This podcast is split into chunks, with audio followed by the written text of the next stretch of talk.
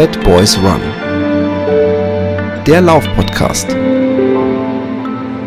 mit Philipp Jordan.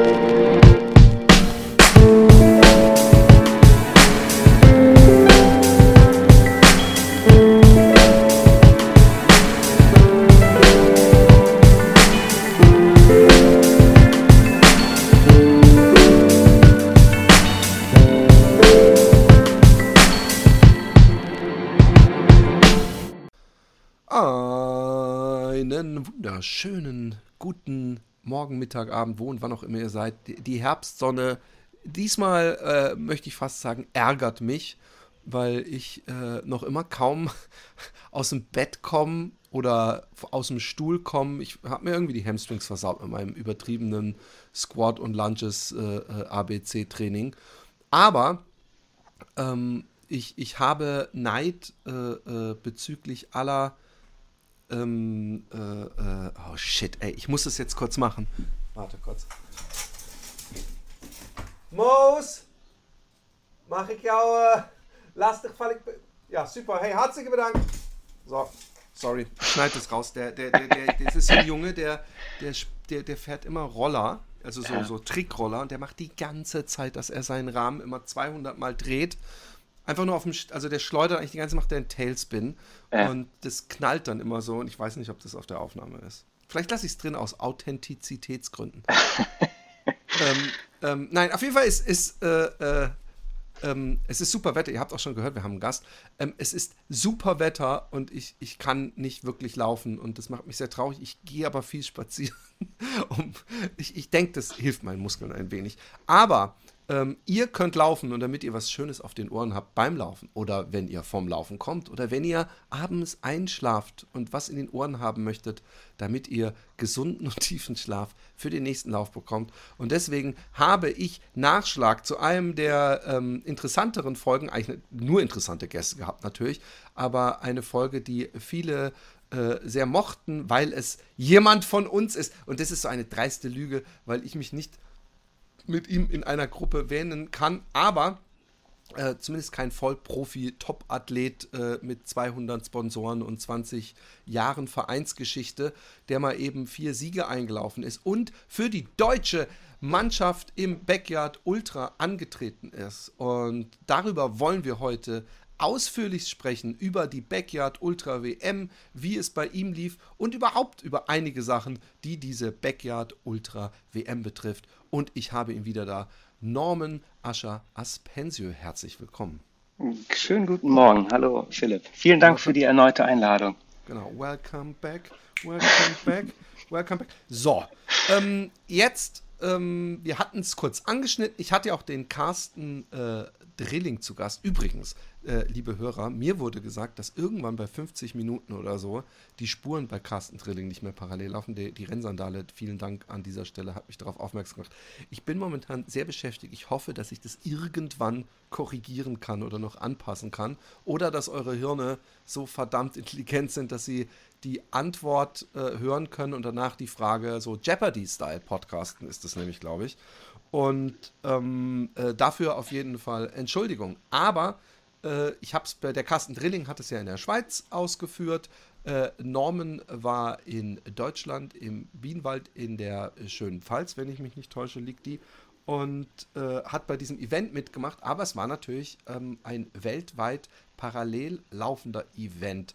Ähm, Norman, erzähl mal ein bisschen, ähm, äh, wie viele Länder haben denn mitgemacht? Weißt du das ungefähr? Und äh, ich stelle mir das schon schwer vor, wenn man gleichzeitig startet, dann gibt es doch wahrscheinlich erstmal eine Diskussion, äh, welchem äh, äh, Zeitfenster oder Gefüge oder Zeitzone man einen Gefallen tut und welche irgendwie morgens um drei starten muss.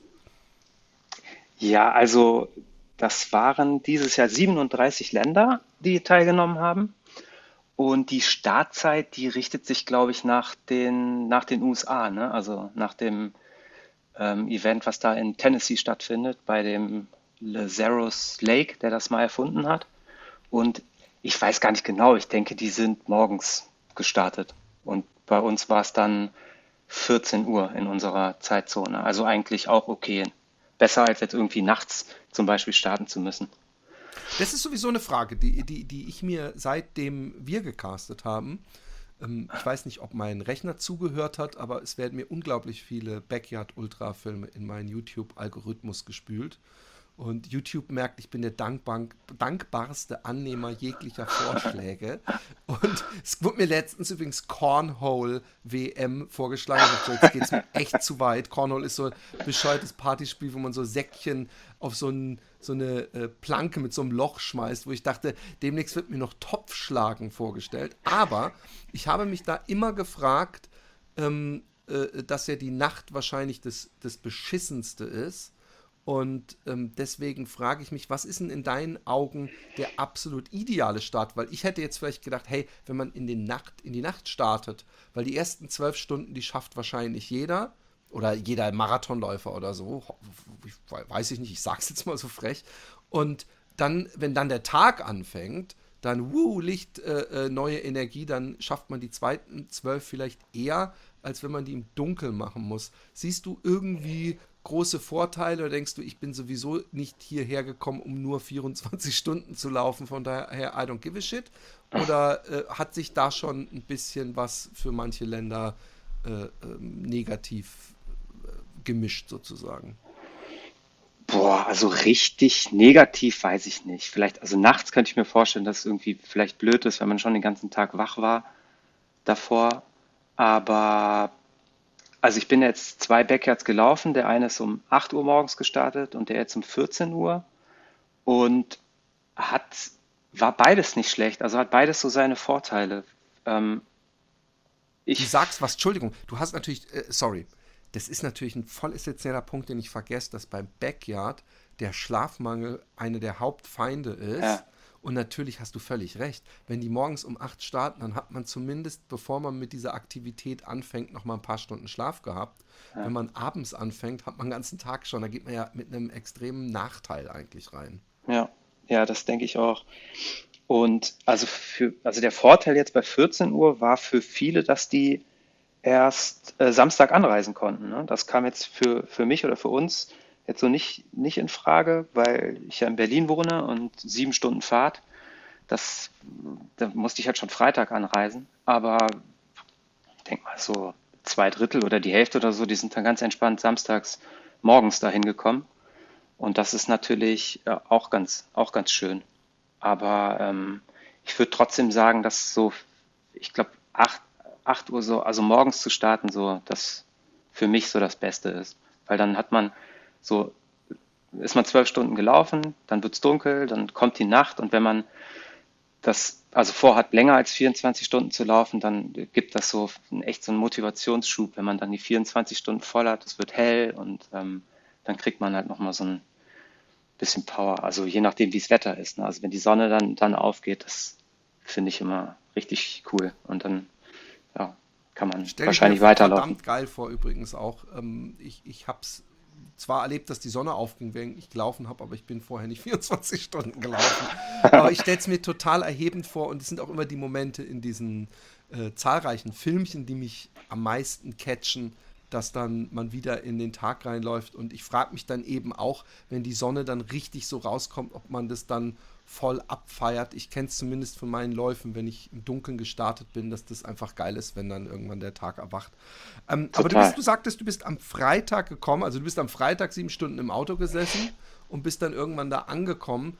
Ähm, ich, ich glaube, ich wäre Mr. Safe, Better Safe than Sorry und wäre schon am Donnerstag gekommen, damit ich nicht noch, weil, manchmal so eine lange Autofahrt oder so, aber gut, bei 14 Uhr Start kann man äh, am nächsten Morgen sicher auch noch die Beine vertreten, äh, wenn ja. das dem so sein sollte. Aber dann, dann ähm, war Freitagabend eigentlich schon noch ein Briefing oder irgendwas? Oder bist du dann direkt da an diese, an, hast du dir den Loop vorher nochmal angeguckt? Oder du kanntest ihn vielleicht auch schon von dem letzten Rennen? Genau, ja, also den, den ersten Backyard, den ich gelaufen bin, wo ich mich auch qualifiziert habe. Das ist ja genau auf der Strecke beim Bienenwald Backyard. Den kannte ich also schon. Und Freitag Abend war, ja, also da war nur so ein bisschen Aufbau schon mal. Da waren natürlich schon ein paar Leute da. Der Michael Ohler auch, der, der Team-Captain war da. Der organisierte auch den Bienenwald Backyard. Und dann gab es da, also kein Briefing, aber so ein bisschen Pasta essen abends, bisschen quatschen, kennenlernen. Man kennt ja die, die anderen Läufer fast alle nicht. Und ja. Und wie muss ich mir das vorstellen? Ähm, ich ich, ich denke, oder ich sehe es ja auch teilweise dann in den YouTube-Filmchen. Meistens ähm, ist ja Start- und Zielbereich in einem Stadion eines örtlichen äh, Sportvereins. Und man hat dann oft irgendwie da seinen Stuhl stehen oder wie genau muss ich mir das vorstellen? Also es gab ein, gibt es ein großes Verpflegungszelt, wo auch gekocht wurde von den, von den Helfern und Supportern.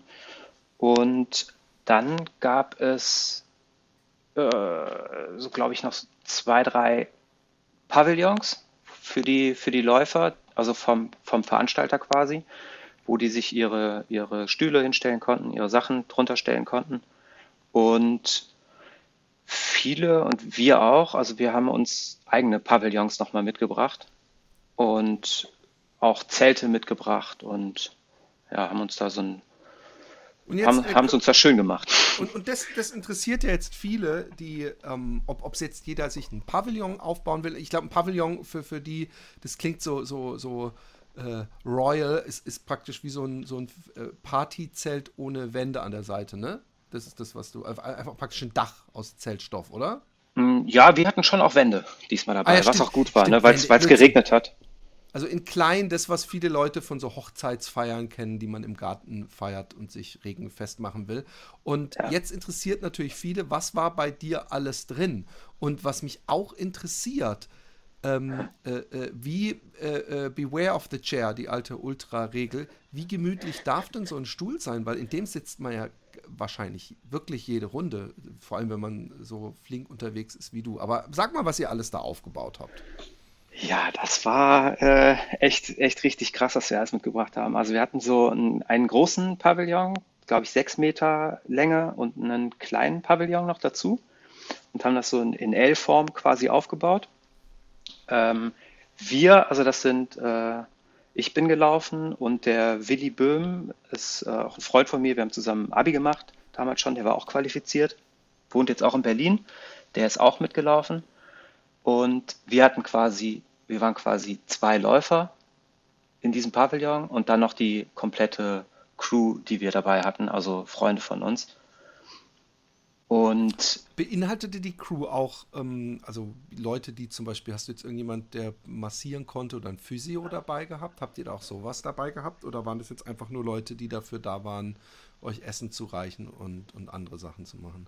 Ja, also Freunde. Ne? Also war jetzt nicht niemand professioneller Physiotherapeut oder so. Ist der, ich habe schon äh, gegen, gegen Mitte, Ende hin schon, schon mal so eine Massage bekommen an den Waden aber jetzt nicht so krass professionell, was aber bestimmt schon gut wäre, ne, bei so einem langen Event ein Physio dabei zu haben. Auf jeden Fall. Und wir hatten, ich kannte das ja vom, vom ersten Deckard schon so ein bisschen, was, was gut ist, was auch gut funktioniert hat. Ich habe mir so einen sehr bequemen Campingstuhl geholt, was eigentlich, glaube ich, ein, ein Angelstuhl ist und den man halt so, auch so zurückstellen kann, wo man sich gemütlich reinlegen kann. Ist es der, pass auf, ich bin, ich bin zufälligerweise ein ähm, äh, äh, Gartenstuhlologe. Und es gibt ganz verschiedene Gartenstühle. Und ich finde ja die bequemste Haltung, die man überhaupt als Mensch haben kann, und es ähnelt ein bisschen diesen fetten Menschen, die bei Wall-E, diesem Pixar-Film, so durch die Gegend schweben in diesem Stuhl, ist, wenn man praktisch die Beine hoch liegen hat und nach hinten und wenn man das Ganze stufenlos so nach hinten schieben kann, sozusagen. Ähm, war das so ein Stuhl, also wo du praktisch, wenn du dich voll nach hinten gelegt hast, die Füße praktisch auf derselben Höhe waren wie deine, dein Gesicht? Du meinst, also wo so eine, so eine Beinablage auch noch dabei ist, die dann so hoch Genau, oder? das ist nämlich die wichtige Frage, die ich habe. ich meine es gar nicht, also ich meine, hat natürlich was Komödiantisches, aber ich, ich, äh, ich liebe nämlich solche Stühle und ich frage mich, ob, ist ja generell gut, weil die, die unterstützen die Beine, die nach oben gehen. Also man muss sie selber nicht nach oben machen. Und ja. hochliegende Beine ist ja auch nicht verkehrt jetzt unbedingt, wenn man viel läuft. Deswegen frage ich. Ja, auf jeden Fall. Also hätte ich, hätte ich gern gehabt, so ein, so ein Stuhl. Hast aber, du aber nicht gehabt? Nee, nee, hatte ich nicht. Das du war nur so. nur die Lehne nach hinten machen. Genau, lehne nach hinten, aber dann ähm, davor halt noch so, ein, so einen einfacheren Stuhl und dann halt Füße hoch. Ne? Also es ist äh, das gleiche dann, wie, wie du meinst. Also wenn du es Füße, in der Füße hoch machst, ist dann schon bringe ich dir den, den Rolls-Royce bequemlichkeitsmäßig äh, unter den Liegestühlen mit. Okay, also du hattest so einen Liegestuhl ähm, Ja. ähm, oder einen, einen, nee, einen, einen äh, Angelstuhl. Ich kenne die hier bestens aus Holland. War da Ja. auch so eine komische im, in der ähm, Ellenbogenablage so ein Loch für eine Bierdose? Nee, bei dem nicht. Okay. Wäre auch okay, gut aber, gewesen. Entschuldigung, erzähl weiter. Ja, dann, ähm, dann braucht man natürlich einen Tisch, wo man, wo man Sachen abstellen kann. Wir hatten ähm, ein Feldbett, hatte einer mitgebracht in der Ecke stehen. Ähm, ganz viele, ganz viele Boxen, wo die ganzen Sachen äh, dabei äh, drin, drin waren, die man mitbringen, mitgebracht hat. So Klamotten, ähm, Nutrition, Kabeltrommeln, äh, Strom, Ladegeräte, solche Sachen. Und dann hatten Und wir. Nutrition, äh, kurz, dass wir das auch nochmal ähm, gleich abhaken, waren das dann in erster Linie so Sachen, wo du wusstest, ey, nach, nach, nach 24 Stunden, das so eine kleine Leckerei, gibt mir wieder ein bisschen Love und in mein, in mein Soul? Oder waren das eher äh, so die klassischen, ich weiß, bei mir funktionieren Gele, Elektrolyte etc. pp. Ja, klar. Also das, was, was äh, bewährt ist, ne? Also ISO-Getränke, Müsli-Riegel, Gels, solche Sachen. Ich hatte diesmal jetzt auch mal, ich hätte mir Schokolade eingepackt. Ähm, was hatte ich denn noch dabei? Äh, so Also Instant, Soul Food. Instant-Nudeln wollte ich, wollte ich mal ausprobieren. Hatte ich mal irgendwo gehört, dass das jemand gemacht hat. Ähm, hat aber Hattest nicht so gut funktioniert. ausprobiert? Ja, äh, aber hat nicht. Hat Nee, nicht funktioniert. Hat nicht funktioniert, nicht heißt, so. du hast, du, das hat, hat, hat äh, Konsequenzen gehabt in irgendeiner Weise negative? Nö, nö. Aber Aber es war hast es nicht so, runterbekommen. Genau, es war so irgendwann halt, wenn es halt irgendwann anstrengend ist, dann hast du halt auch, willst dich eigentlich ausruhen und willst eigentlich, äh, kriegst nicht so richtig was runter. Aber ich habe immer so Kleinigkeiten, konnte ich immer essen, die ganze Zeit. Also es war so, von der Verpflegung her war eh alles top, ne? Aber wir haben das dann trotzdem versucht, mal dann mal Instant-Nudeln, mal ein bisschen so ein Eiweißshake, mal ähm, die Sachen, die da gekocht wurden, ne? Gab so Reispfannen, Nudeln, solche Geschichten. Einfach Und immer so ein bisschen was gegessen? gegessen. Ja, Solche, solche Mahlzeiten? Ja. ja. Und die hast Halt- du dann auch eigentlich, äh, dumme Frage vielleicht auch, aber hast du versucht, äh, dir so einen Tagesrhythmus drin zu behalten? Also, dass du sagst, hey, aber heute Mittag um 12 oder so, da esse ich dann mal kurz was Richtiges und heute Abend um 6 versuche ich auch äh, noch mal ein bisschen was, was, was Deftiges zu essen? Oder hast du es versucht, immer so häppchenweise, wie, wie der Appetit es zulässt? Ja, also sowas gar nicht. Also so irgendwie Frühstück, Mittag, Abendessen oder sowas gar nicht. Ich habe versucht, da wirklich so eine, so eine, so eine richtige Routine reinzukriegen. Also jede Runde gleich, jede Pause gleich, immer ein bisschen was essen, sodass es eigentlich äh, idealerweise einfach immer so weitergeht. Ne? Also immer alles gleich bleibt und ähm, man über die Routine dann halt möglichst weit laufen kann.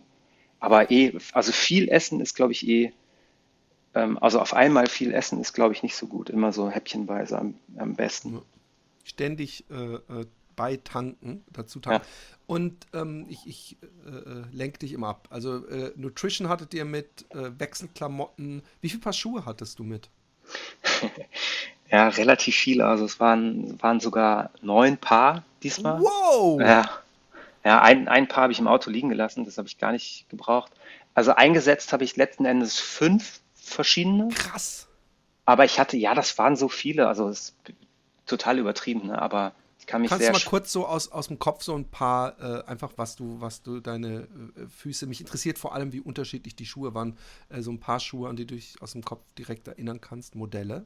Ja, nee, ich, also nur ganz kurz so vor, vorher noch, es waren so viele, weil ähm, ich kann mich relativ schwer von meinen Schuhen trennen, ne? Auch wenn die halt schon eigentlich durch sind oder ich die jetzt beim ersten Backyard ähm, getragen habe, dann wollte ich die also so ein bisschen, äh, wollte ich die einfach nochmal mit dabei haben, ne? Obwohl die Schuhe eigentlich schon durch sind und dachte mir so, okay, ist doch eigentlich eine gute, äh, guter Zeitpunkt, um die Schuhe vielleicht noch einmal zu laufen, so ein, zwei, drei Loops und dann lasse ich sie dann da, oder schmeiße sie dann danach weg. Und deswegen waren das so viele, ne? Also braucht man natürlich nicht. Aber das Wetter war auch, war auch ein großes Thema an dem Wochenende. das war halt nicht so gut. Es hat auch die Tage vorher unglaublich viel geregnet. Und deshalb hatte ich auf jeden Fall schon mal zwei so richtige Trailschuhe dabei, zwei Paar. Mhm. Und dann. Und welche? Also äh, das ist ein Adidas Terex Ultra heißt der, glaube ich. Den habe ich, hatte ich relativ neu, der fühlt sich richtig gut an. Den bin ich gern gelaufen da. Und noch einen, so ein Salomon S-Lab Ultra heißt der, glaube ich. Okay. Der, ähm, den habe ich aber gar nicht, gar nicht angezogen. Und dann, ja, noch so ein bisschen direktere Schuhe, so ein Adi, Adi Zero Pro heißt der. Ähm, auch wieder von Adidas, den Solar Glide. Das ist so ein sehr gemütlicher Schuh, also sehr gedämpfter Schuh, so ein bisschen so der Ultra Boost Schuh. Und einen Asics Schuh bin ich noch gelaufen. Das war der Nova Blast, auch super gedämpfter Schuh. Ähm, und dann hatte ich noch einen, ah ja, für die, für die Nachtstrecke. Also da, man wechselt da ja von tagsüber vom Wald abends ähm, auf die Straße. Und dafür hatte ich mir noch so einen New Balance Schuh mitgenommen. Das ist, der hat auch eine Carbonplatte drin, die man aber jetzt nicht so krass merkt. Aber mit dem bin ich beim letzten, beim ersten Backyard fast die ganze Nacht durchgelaufen. Und den hatte ich dann auch wieder dabei. Ist doch irgendwie interessant, dass du dann so einen Schuh als Nachtschuh hast. Aber ja. macht ja Sinn, äh, wenn man dann auf äh, nachts asphaltiert laufen muss. Und ja, ja. auch interessant, dass du äh, als jemand, der so viele äh, Kilometer macht, da nirgendwo zum Beispiel so ein Hoka dazwischen hast. Oder Altra ist ja auch so eine, so eine Marke, die man dann bei den Leuten, die ganz besonders viele Kilometer auf dem Tacho haben, gerne mal an den Füßen sieht. Aber äh, danke auch äh, äh, sehr hochinteressant, was, was äh, für Schuhe jemand bei so einem Event läuft.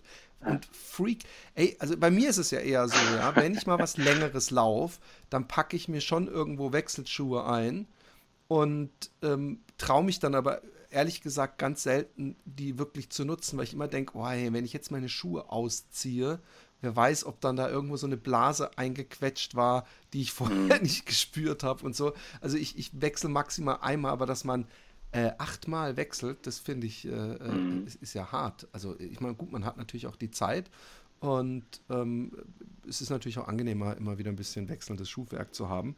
Aber äh, gut, hattet ihr irgendwas Verrücktes noch dabei? Irgendwie äh, äh, Massagepistole, ähm, keine Ahnung, äh, äh, Wärmedecken, elektrische oder irgend sowas? Ähm, ja, also so eine, so eine Faszien, so eine Blackroll hatte ich dabei, Massagepistole auch, aber, aber nicht verwendet. Ähm, wir hatten, also wir haben da gezeltet.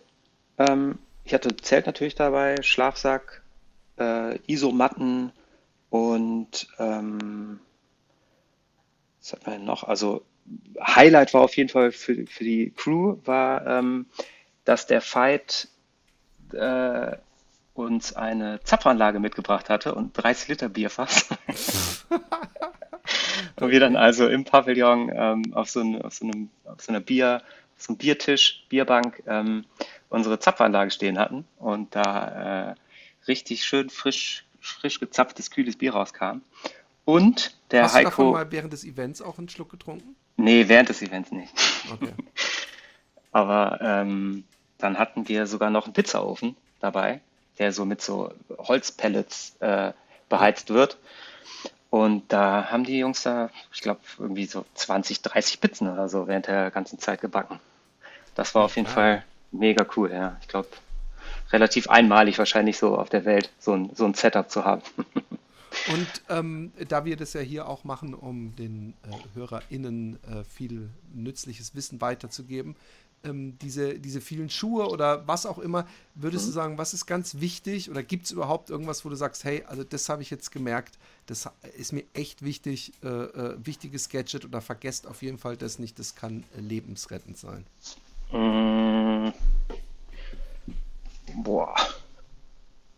Also zu den Schuhen vielleicht. Also ich, also mein Tipp wäre auf jeden Fall so, wenn man ins Ziel gekommen ist, idealerweise Schuhe aus und ähm, vielleicht auch öfter Socken wechseln, Schuhe wechseln, sodass die Füße ein bisschen, ein bisschen Abwechslung haben, was natürlich also nicht ganz so einfach war. Ne? Also ich bin dann, ich, wenn ich den Schuh gewechselt habe, war es immer so, ich bin losgelaufen und dachte so, oh, das war jetzt vielleicht nicht so gut. Was tat dann, war irgendwie eine andere, andere Belastung irgendwie so im Fuß und es tat auch manchmal ein bisschen weh sogar. Aber so nach einem Kilometer vielleicht war das dann weg. Ne? Und dann, dann fühlte sich das wieder gut an. Und das ist, glaube ich, echt, also in meinen Augen relativ wichtig, die Schuhe zu tauschen und die Socken ja. zu tauschen. Denke ich auch. Und vor allem, wenn also äh, diese verschiedenen Belastungen tun natürlich gut, gerade wenn man so lange unterwegs ist, dann können da nämlich wahrscheinlich am ehesten irgendwas entstehen.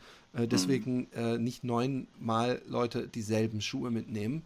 Ähm, das macht natürlich auch ein bisschen Sinn, äh, denselben Modell zu wechseln, wenn es irgendwann die Dämpfung weg ist, aber ähm, verschiedene Belastungen und verschiedene Dämpfungen und verschiedene äh, Passform ist, ist nie verkehrt. Okay, mhm.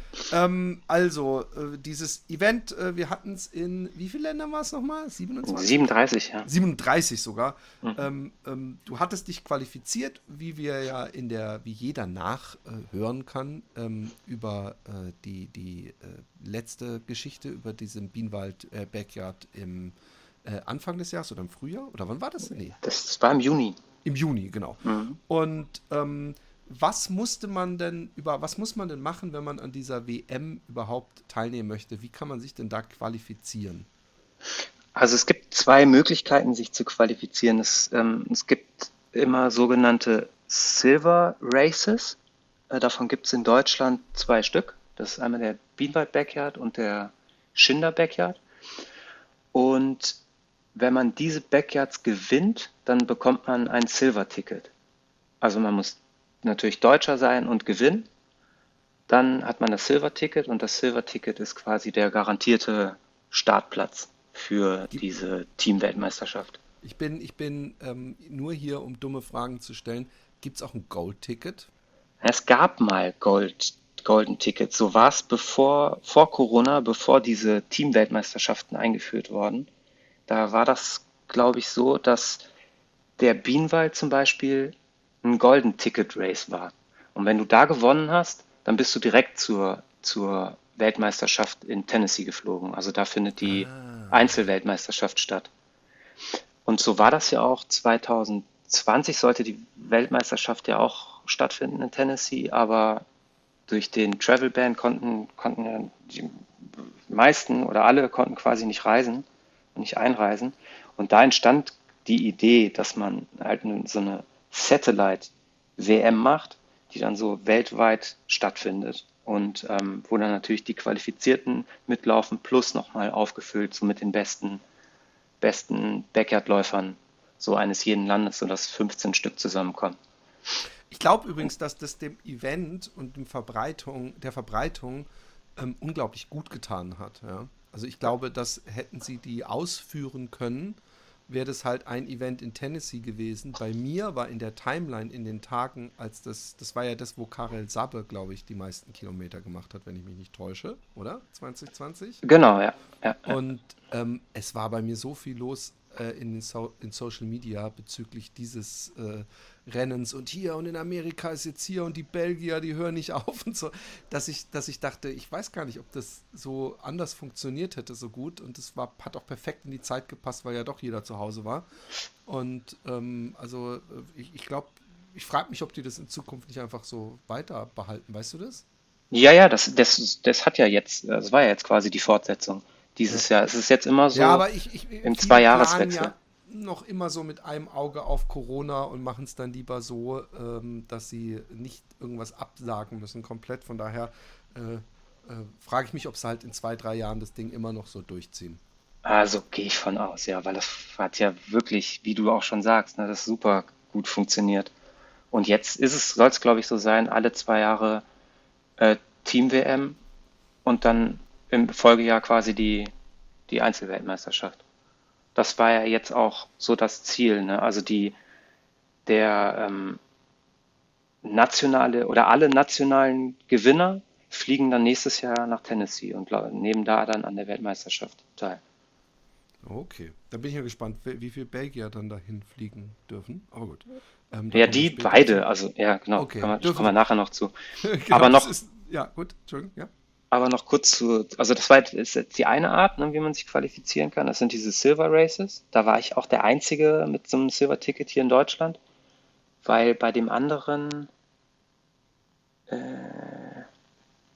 ich glaube, bei dem anderen Silver-Ticket-Race waren es zu wenige Runden am Ende. Ähm, so, man muss mindestens 30 Runden laufen, um, um das Silver-Ticket zu bekommen. Und da war es, da hatte der Sieger 28.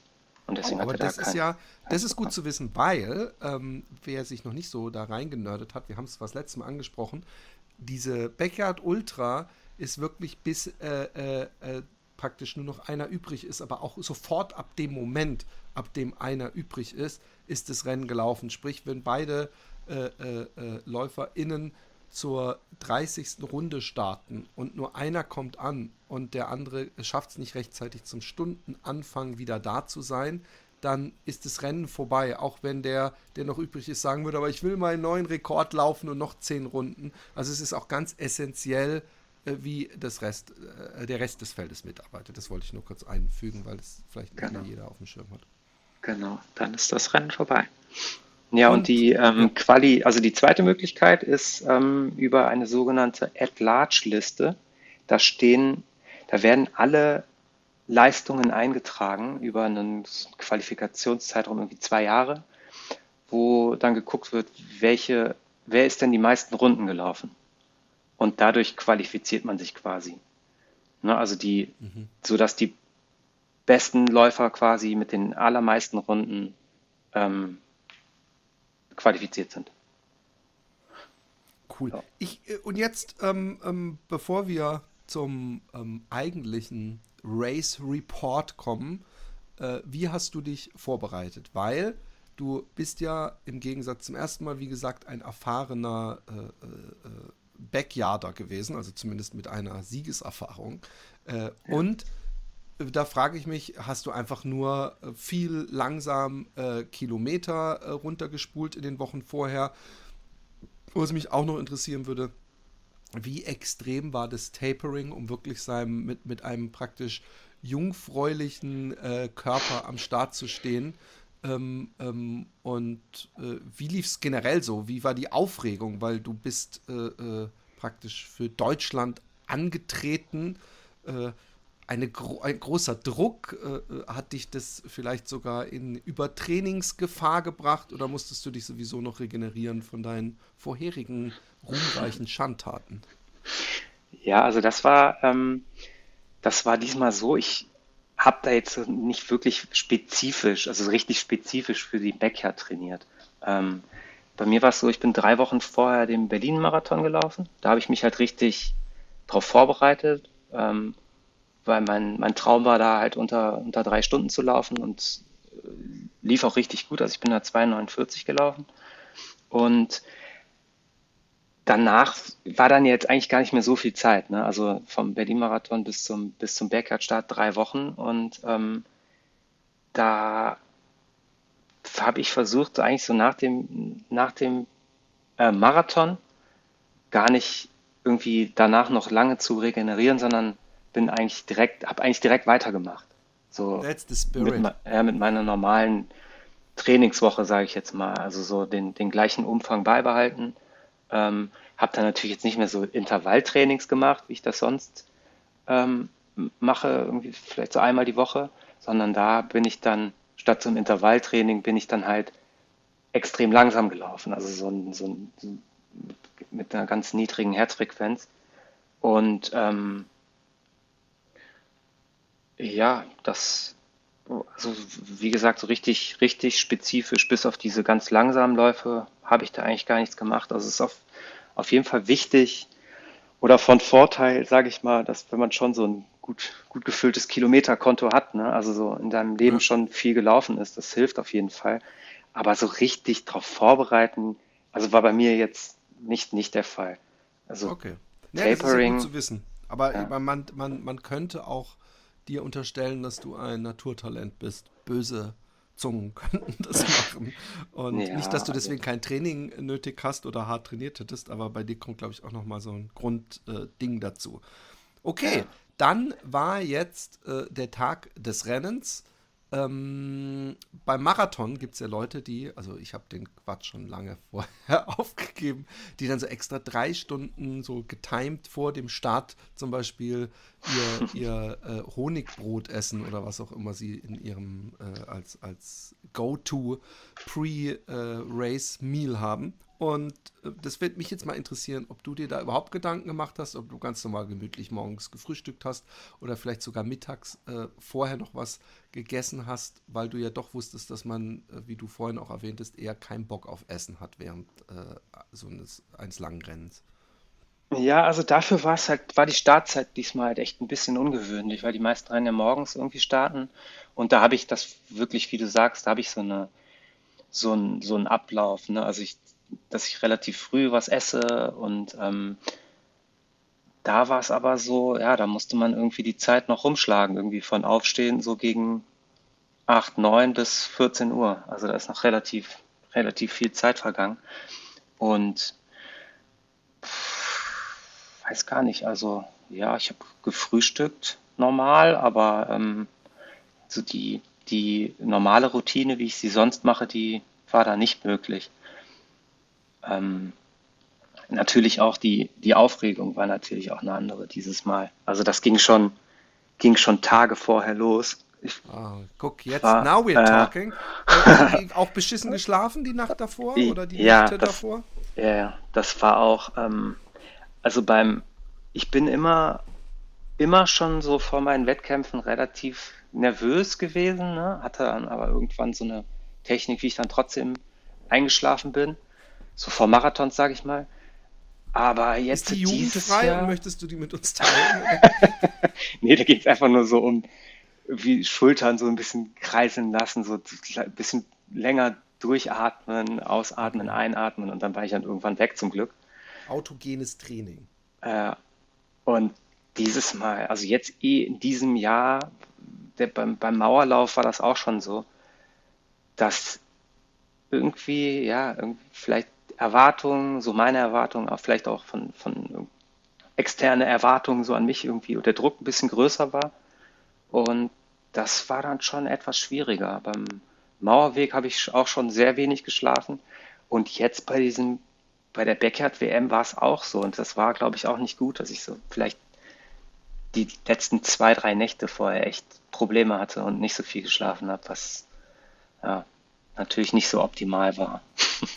es, es, ist schön, dass, dass auch, auch Leute wie du ähm, das mitmachen, was, glaube ich, jeder Mensch zum Beispiel, äh, und ich rede auch bei fünf Stunden Marathonläufern, äh, vor dem ersten Marathon mitmacht. Das war, man, man, man macht sich da ja so verrückt. Ähm, ich hoffe, dass nächstes Jahr dann ähm, äh, du da ein bisschen relaxter bist, weil du die Erfahrung jetzt mitgenommen hast. Aber ähm, ja, klar, kann ich voll nachvollziehen mit dem Schlafmangel. Und ja, also man macht Haben aber also, alle wahrscheinlich, oder? Glaubst du nicht? Ja, kann sein. Ich habe jetzt niemanden gefragt, aber es ist ja auch so ein bisschen, was, also was man sich vornimmt, ne? Also wie, wie ehrgeizig ist man so und ich, man macht sich auch Gedanken, ne? Also kann, kann ich da vielleicht sogar gewinnen? Ähm, was passiert dann und so und ja, wie, wie wird das überhaupt? Also mein, mein, mein erster Backyard, den bin ich ja quasi nicht zu Ende gelaufen, weil ich den gewonnen habe. Also ich bin da nicht an meine Grenze gekommen. Und das ist ja auch so was, wo ich glaube, also da, da macht man sich viele Gedanken drüber. Da haben auch viele Leute, glaube ich, Angst vor, ähm, das so zu erleben. Ne? Also so richtig, wirklich an seine absolute Grenze zu kommen. Aber Und dafür hast du ja mindestens einen ähm, Läufer oder eine Läuferin im Feld äh, brauchst du dafür, die ja. äh, zumindest schon mal weiterläuft, als du das letzte Mal gelaufen bist.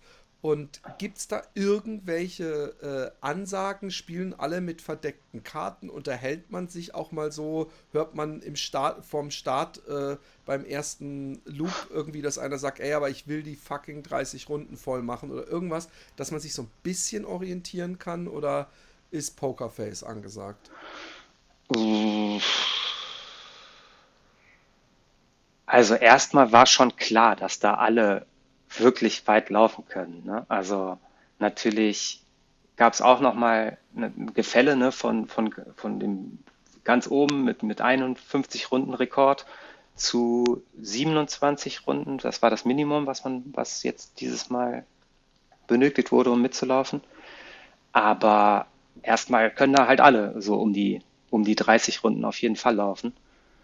Und dann, ähm, weiß nicht, also es ist ja schon, es ist ja schon ein Team-Event. Ne? Man versucht ja möglichst zusammen so weit zu kommen wie möglich ne? und mehr Runden zu laufen als die anderen Länder. Ähm, aber es war, wie soll ich sagen, also es war, war jetzt schon eher so ein, so ein, klar, jeder läuft für sich, ne? aber man versucht trotzdem so ein bisschen zusammen irgendwie möglichst viele Runden zu laufen. Und da geht es jetzt eigentlich nicht darum, so ich laufe auf jeden Fall weiter als du. So. Also so ein Gegeneinander sollte es da idealerweise nicht, nicht sein. Okay. Das ist ja schön zu wissen. Ich habe ja keine Ahnung und vor allem, weil das ja auch so WM, das hat ja dann doch was wirklich äh, Wettkampfmäßiges, dass da vielleicht dann die Stimmung etwas anders ist als bei äh, den, den etwas kleineren Backyards. Und mhm. ähm, ich nehme auch mal an, dass du mit deinem ehemaligen äh, Schulkollegen dann äh, die meiste Zeit auch zusammengelaufen bist und dich unterhalten hast. Oder bist du für dich gelaufen? Oder se seid ihr als großes Team gelaufen? Äh, alles. Ganz, äh, ja. ganz unterschiedlich. Also beim, kommt ja, jede, jeder hat ja so seine eigene Pace, ne? wie, wie, wie schnell man läuft. Und bei mir war es so, dass ich immer relativ weit vorne gelaufen bin. Also so ich weiß nicht, die meisten, meisten Runden bin ich als Zweiter, glaube ich, über die Ziellinie gelaufen und bin auch bis auf wenige Ausnahmen so, bin ich eigentlich komplett alleine gelaufen. Was ähm, für eine Pace bist du gelaufen? Weißt du es ungefähr, ganz grob? Ja, so eine, irgendwas immer so zwischen 6 und 6,30. Also meine Runden, Durchschnittsrundenzeit, das war 42, 42, 37. Das ist Und relativ da schnell. einer der schnelleren. Ja, das ist relativ schnell. Krass. Ja, also die müsste man nochmal nachgucken. Also die, die jetzt sagen, da Leute, gewonnen haben, die sind so eher in Richtung 50. Hohe 40 gelaufen im Schnitt. Können sich alle warm anziehen, wenn ich in, in, in den Backyard Ultrasport einsteige, weil ich dann immer als das erste und letzte Mal immer als erster ankomme. Eigentlich auch vielleicht nicht ganz so lang äh, mit dabei bin. Aber, ja, aber ähm, du, krass, du, 36. Es ist halt, ja. Es ist ja, es ist ja nicht nur, es ist ja nicht nur diese eine Runde, ne? Also ja, klar kann, kann da schon. jeder viel schneller laufen, aber das ist das mir ist schon so klar, das ist mir schon klar. Ich dachte nur, dass äh, so Leute wie du, die sauschnell laufen können. Äh, dass für die praktisch die extrem geringste Belastung immer noch irgendwo bei, was weiß ich, viereinhalb, fünf Minuten pro Kilometer liegt, wo, wo bei mir halt dann schon äh, es, es ans Eingemachte geht, weißt du? Das habe ich eher ja. gedacht. Es war aber so. halb scherzhaft. Ähm, nee, also meine, meine, so, wenn ich, wenn ich langsamere Läufe mache, sonst im Training, da bin ich so bei 5, 10 oder 5, 20. So, das ist so die Pace, da dachte, die denke ich, die kann ich wirklich lange laufen.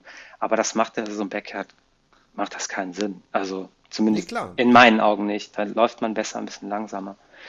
Aber die anderen, ähm, sind schon teilweise immer so in Gruppen gelaufen und haben sich mehr, mehr unterhalten. Das ist auch was, was ich dieses, dieses Mal so oder mir fürs nächste Mal, wenn ich nochmal dabei sein darf, irgendwie auf jeden Fall anders vornehme, dass ich da mehr mit, mehr mit den anderen laufe, auch dann halt meinetwegen ein bisschen langsamer laufe. Aber diesmal war es, ich war dann noch so in dem Modus vom vorherigen Backyard, weil da bin ich auch diese, diese Pace gelaufen und dachte, das funktioniert, das ziehe ich durch so und ja, das war dann natürlich relativ einsam. Ne? Und hast du, genau, das wäre jetzt immer eine Frage gewesen, wenn man so einsam ist und sich mit niemandem unterhalten kann, ist es natürlich auch einsam und äh, eventuell langweilig fürs Gehirn. Zumindest bis zu dem Punkt, bis es so weich gekocht ist, dass man nicht mehr sowieso nicht mehr großartig denken kann. Aber hast du denn dann zumindest, äh, in Anführungszeichen zumindest, hast du dann irgendwie mit Musik oder Podcasts oder Hörbücher oder irgendwas auch mal irgendwie dir die Nacht äh, äh, äh nee. versüßt? Nicht, null. Nee. Nur du und, und, und rechts, links, rechts, links. Ja. Ja. Krass. Ich hatte, hatte Kopfhörer dabei, aber habe ich nicht drüber nachgedacht. Ja, Nö. Das ist ganz komisch. Ich bin ja jemand, der äh, durchaus was mit Podcasts zu tun hat. Aber ich, ich, ich höre auch Podcasts, aber beim Laufen schon seit längerem so gut wie gar nie. Auch Musik ja. nicht. Und ich weiß, dass ich es mir auch schon zu so manchen Sachen so als als Joker gedacht habe, so hey, nimmst du mal mit und vielleicht gibt dir das dann irgendwas. Aber bei mir ist es wirklich so, umso äh, anstrengender das wird und umso später das wird, umso weniger Bock habe ich noch zusätzlich mich mit irgendwas äh, zu belästigen wie Musik oder Podcast. Aber mhm. da ist jeder anders. Ähm, so, jetzt mal ähm, ähm, die, die, die, äh, wie, den, den Rennreport in dem Sinne ähm, competition-mäßig. Also du, du wolltest natürlich, hattest dir äh, gedacht, was wäre die Möglichkeit, vor allem nach so einem Jahr, was du hattest, äh, wo du äh, aus Versehen viermal gewonnen hast, in Anführungszeichen, ähm, hast du natürlich auch gedacht, hey, es könnte natürlich auch sein, dass ich gewinne. Also es war Druck da, du guckst dir die Konkurrenz an und ähm, es gibt ja diese erste magische äh, Hürde, die ist nach 24 Stunden, weil man da genau 100 Meilen gelaufen ist, richtig? Ja, genau. Und wie viele Leute, äh, so wie viele Leute waren überhaupt im Startfeld und wie viele Leute waren noch, wahrscheinlich fast alle bei diesem äh, Hochniveau-Startfeld, aber wie viele Leute waren zum Beispiel nach 24 Stunden noch am Start?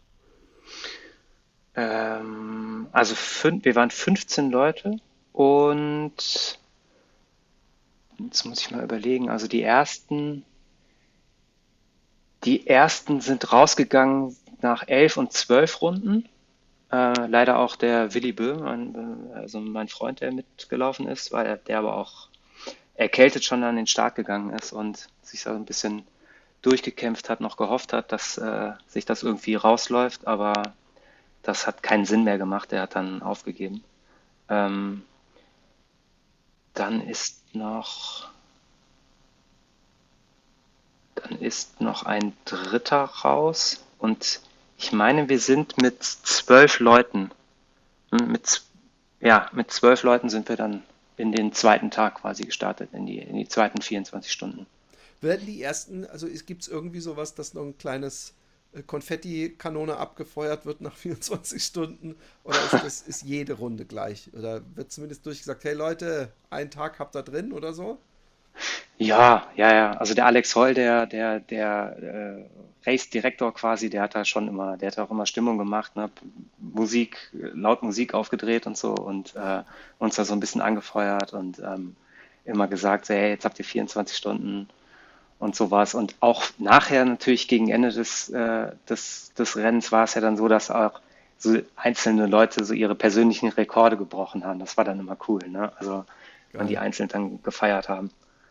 Cool. Und der hat auch die ganze Nacht durch wahrscheinlich laut Musik geblastet, nehme ich an, in dem Stadion oder wo ihr reingelaufen seid, oder? Ja, ja, ja. Also klar, nachts wurde es dann schon mal auch so ein bisschen, bisschen leiser, ne? aber ähm, ist auch, glaube ich, gar nicht so einfach da. So als für alle Supporter nicht ganz so, ganz so einfach, sowas zu machen, aber auch für den, für den Race-Direktor, den habe ich dann zwischendurch da mal einfach so auf seinem Stuhl zugedeckt mit, mit Schlafsack äh, schlafen sehen. Oder hat sich, glaube ich, auch mal zwischendurch ins, ins Auto gelegt, hat versucht, irgendwie mal eine halbe Stunde zu schlafen. Und ja, irgendwie muss man ja trotzdem Genauso glaub, wie die Läufer ja, immer wieder wach sein. Ich glaube, ich lade das nächste Mal einfach die, die, die Crew ein. Ich glaube, die haben ein viel anstrengenderes Wochenende. Weil die, die können ja nicht mal sich mit Laufen ablenken. Das, da, da wird, glaube ich, dieser Schlafmangel dann irgendwann viel mehr zum Horror, als wenn man läuft. Äh, könnte ich mir zumindest vorstellen.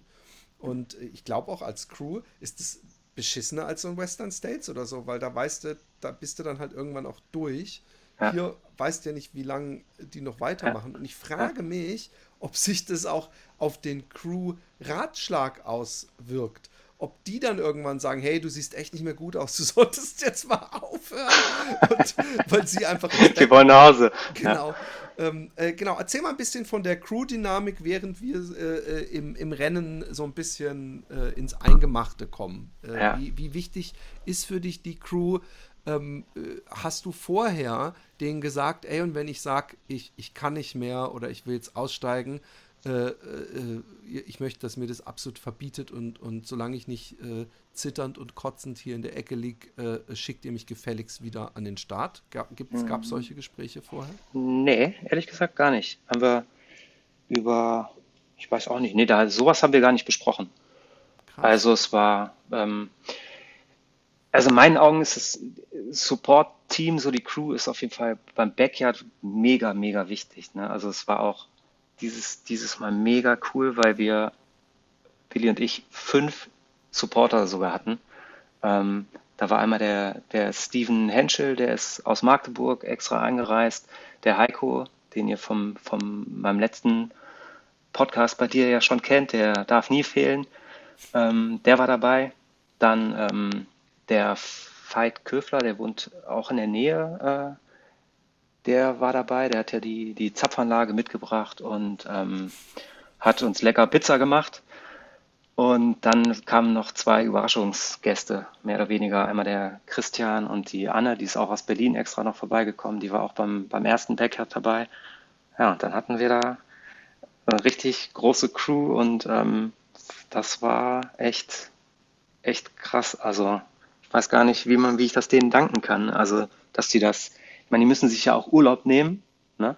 Hm. Müssen wissen nicht, wann sie nach Hause kommen. Und ähm, ja, also wirklich, wirklich Wahnsinn. Das war, war echt richtig, richtig gut, was sie da gemacht haben. Immer wieder einen motivieren, ähm, alles, alles einem irgendwie aus der Hand nehmen, sodass man gar nicht mehr nachdenken muss, einfach nur noch laufen muss. Das war echt, echt, recht, richtig toll.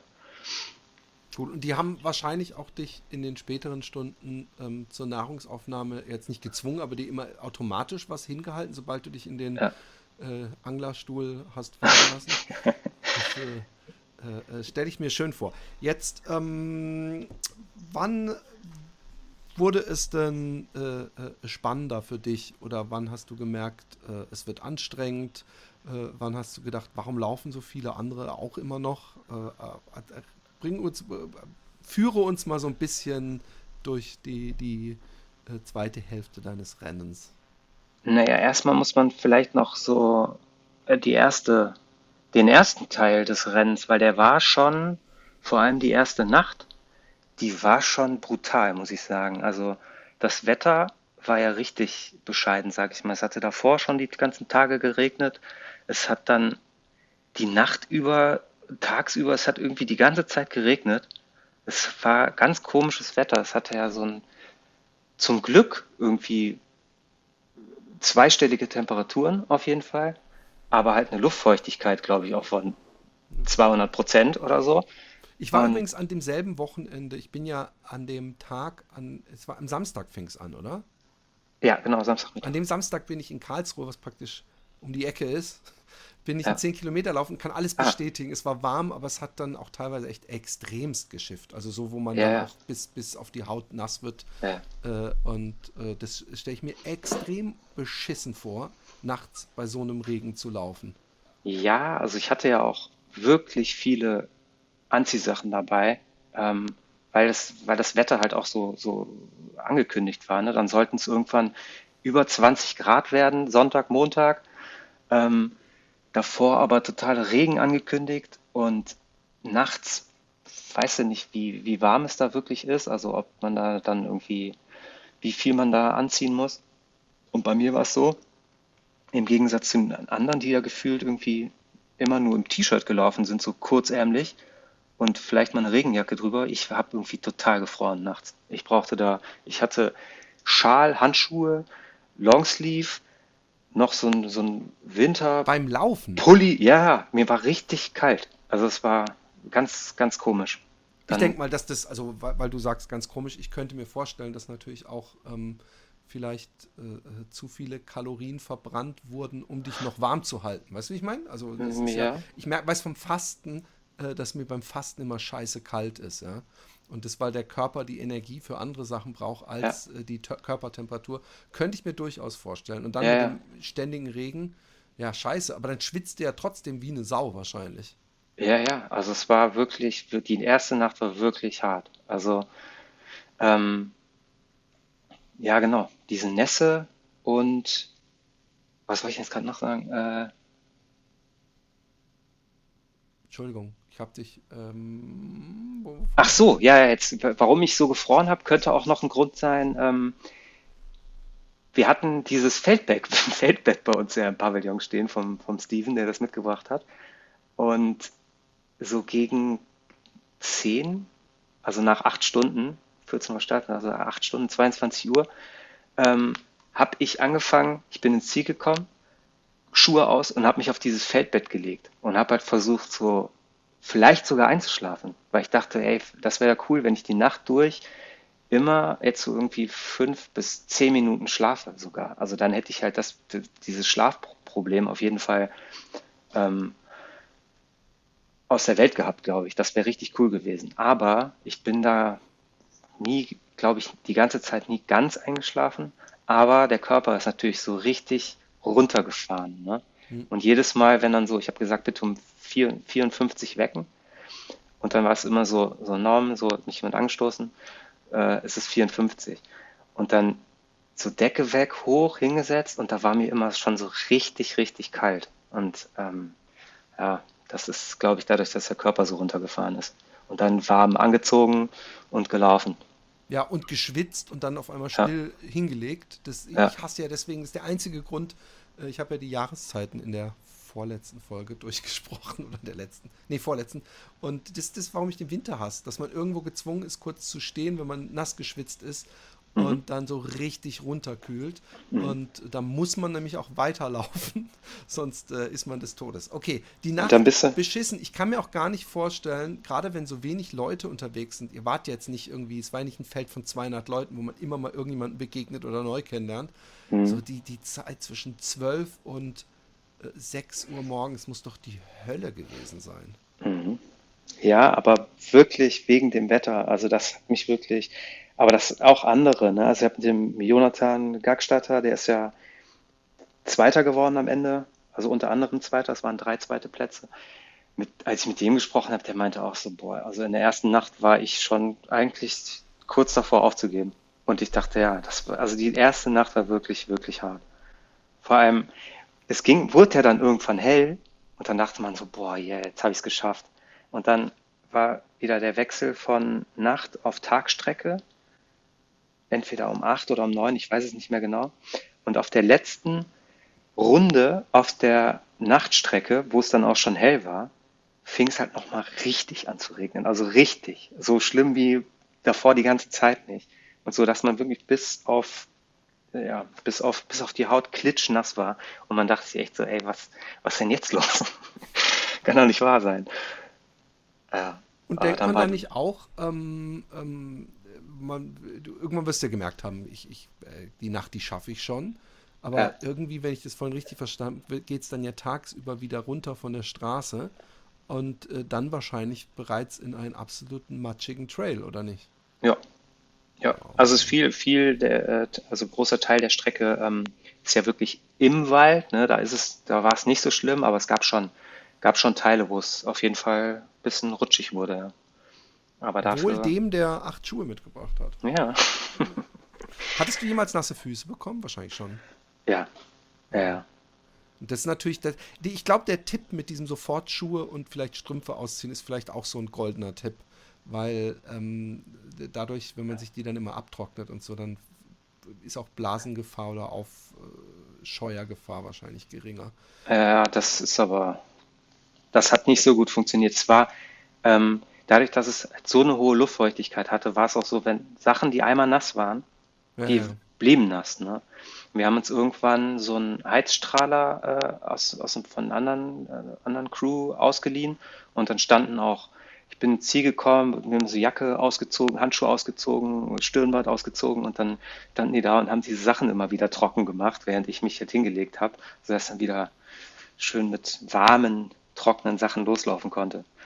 Aber oh, wow. viele. das hat ja dann immerhin scheinbar sogar in der kurzen Zeit funktioniert. Ja. Äh, äh das ist ja gut. Und irgendwann, äh, ich meine, dann hat der Tag angefangen ähm, äh, äh, wieder und ja. die 24 Stunden hattest du geschafft. Ähm, ja. Wie ging es weiter? Mm, ja, also der Tag, der Sonntag dann quasi, als es da ähm, hell wurde, ich glaube so ab Runde 20, sage ich mal, war so der Moment, wo ich dachte, yo, jetzt jetzt bin ich drin, so jetzt, jetzt kann es losgehen. Ne? Also da habe ich mich wirklich gut gefühlt. Da bin ich auch nochmal schneller gelaufen als vorher. Bin ich immer so 41er Runden gelaufen und ähm, habe mich wirklich, also viel, viel bessere Laune, Körper hat sich gut angefühlt, Beine haben sich gut angefühlt.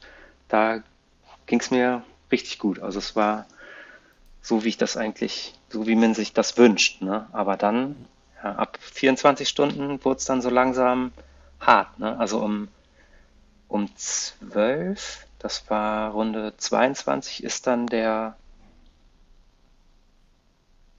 ja genau, ist ja der dritte der dritte raus. Der Klaus ist da ausgeschieden und mit zwölf Leuten sind wir in die 24. Ähm, sind wir in den zweiten Tag gestartet quasi. Und dann sind aber so nach und nach, sind immer wieder Leute rausgegangen. Also in der 25. Runde ist wieder einer ausgeschieden. Dann bin ich in der Runde 27 bin ich, ähm, da bin ich vorne gelaufen. Äh, also als, als erster quasi gelaufen und dann kam ich Richtung Bienwaldstadion zurück und dann habe ich vorne an der Ecke schon so jemanden stehen sehen und das war der Christoph Wurm, der, wo dann halt klar war, also der ist ja nicht vor mir gelaufen, sondern der wartete da. Und dann ähm, sind wir zusammen so die letzten paar hundert Meter dann zum Stadion gegangen, weil er konnte nicht mehr. Also er, hat, er musste wegen seinen, weiß nicht, Füße oder Beine, also er musste, ist dann leider auch ausgeschieden. Und Wie viele Leute waren dann insgesamt noch im Rennen? Kannst du es ungefähr, also zu dem Zeitpunkt? Na, dann waren es noch, nach 27 waren es dann noch 10. Müssten es noch 10 gewesen sein, ungefähr, ja. Ist es frustrierend, dann, wenn, wenn, wenn man denkt, 10 ist ja doch noch eine andere Zahl. Also dann würde man vielleicht hoffen bei 27, wenn jetzt noch drei oder vier da wären. Ähm, ich meine, ich weiß, Team und so, aber äh, äh man, man, man ganz ehrlich, man denkt ja auch so, hey, vielleicht ist das heute mein großes Rennen. Ähm, ist das frustrierend, wenn man merkt, scheiße, die sehen alle noch so munter aus? Oder wie muss ich mir das vorstellen? Boah, nee. Ich, mein, ich, also, ich möchte dich nicht in eine falsche Position bringen. Ähm, äh. es, es, es ist was anderes, bei einem anderen Lauf über jemand anderes zu denken, oh, der Sack, der sieht noch voll frisch aus. Ähm, ich, aber bei dem Backyard Ultra, der, der heißt ja auch Last Man Standing. Ja. Also ist es natürlich, kämpft man einerseits gegen sich selbst, aber ähm, die, die, das Rennen hört ja erst dann auf, wenn keine mehr stehen. Von daher, umso mehr Leute stehen, umso weiter ist das Ziel weg. Also man muss ja unterbewusst auch ein bisschen sich die Konkurrenz angucken und sich wegwünschen, wenn man irgendwann mal ankommen will. Ja, ähm, das, das ist schwierig. Also klar, ne, also ja, es ist, ist halt wirklich ein bisschen komisch. Ne? Einerseits wünscht man sich das so, dass man, dass man da vielleicht irgendwie weit vorne landet. Aber zu dem Zeitpunkt war es eigentlich so, ne, also das war ja klar, ne, dass das ist so ein starkes Feld, dass da, dass die alle sehr weit laufen. Ne? Und da zu dem Zeitpunkt wünscht man sich da nicht, dass da irgendjemand raus muss. Ne? Also das, die anderen, anderen Länder waren ja teilweise noch mit 15, 14 Leuten am Start. Ich glaube, in den USA hatte der 14. noch knapp, sogar knapp 50 Runden sogar. Also richtig krass. Also andere Welt, aber ähm, nee, also das war schon immer schade, wenn, wenn jemand rausgegangen ist. Aber trotzdem gab es auch so sowas, was du ansprichst, so dass man so schon irgendwie dieses diese Competition so vor Augen hatte. Ne? Da gab es einen ganz besonders, der Marco Möhler, der sah für mich ähm, wirklich am allerstärksten aus. Also der ist halt unfassbar konstant gut gelaufen. Er war immer der Erste. Und ich dachte, es ist Wahnsinn. Also der ist, eigentlich ist er zu schnell gelaufen. Deswegen war, war habe ich mir schon gedacht, dass das vielleicht nicht ganz bis zum Ende durchziehen kann, aber das war schon beeindruckend, wie der so gelaufen ist. Aber das hat in so einem Feld, bei so einem Backyard, also bei so einer Team-WM, hat das eigentlich, hast du dadurch keinen Vorteil. Ich dachte das auch, ne, so, dass das gut ist, wenn man selber irgendwie so Stärke ausstrahlt und, und schnell und konstant und gut läuft. Ähm, aber da kommst du nicht weit mit. Also wenn da wenn da alle irgendwie bis an ihre Grenze gehen, es ist ja wurscht, wie langsam die sind oder wie schnell jemand läuft. Wenn du eine Runde mehr schaffst, dann hast du gewonnen. Ne? Und wenn du halt langsamer gelaufen bist, ist das so. Ist das so ein bisschen die Laufvariante von diesem völlig bescheuerten Pfahlsitzen in diesen komischen Vergnügungsparks. Weißt du, was ich meine? Nee. ich kenne das auch nur von irgendwelchen Privatfernseh slash in Anführungszeichen Newsberichten. Es gibt so Pfahlsitzen in so in so komischen äh, Freizeitparks, wo dann so Typen auf so einem Pfahl sitzen und die dürfen nur eine Stunde am Tag runter. Und da hat so ein Holländer und so ein anderer, die haben es auch sich ewig, also so Tage und Wochen gegeben, bis einer ja. im Schlaf runtergefallen ist.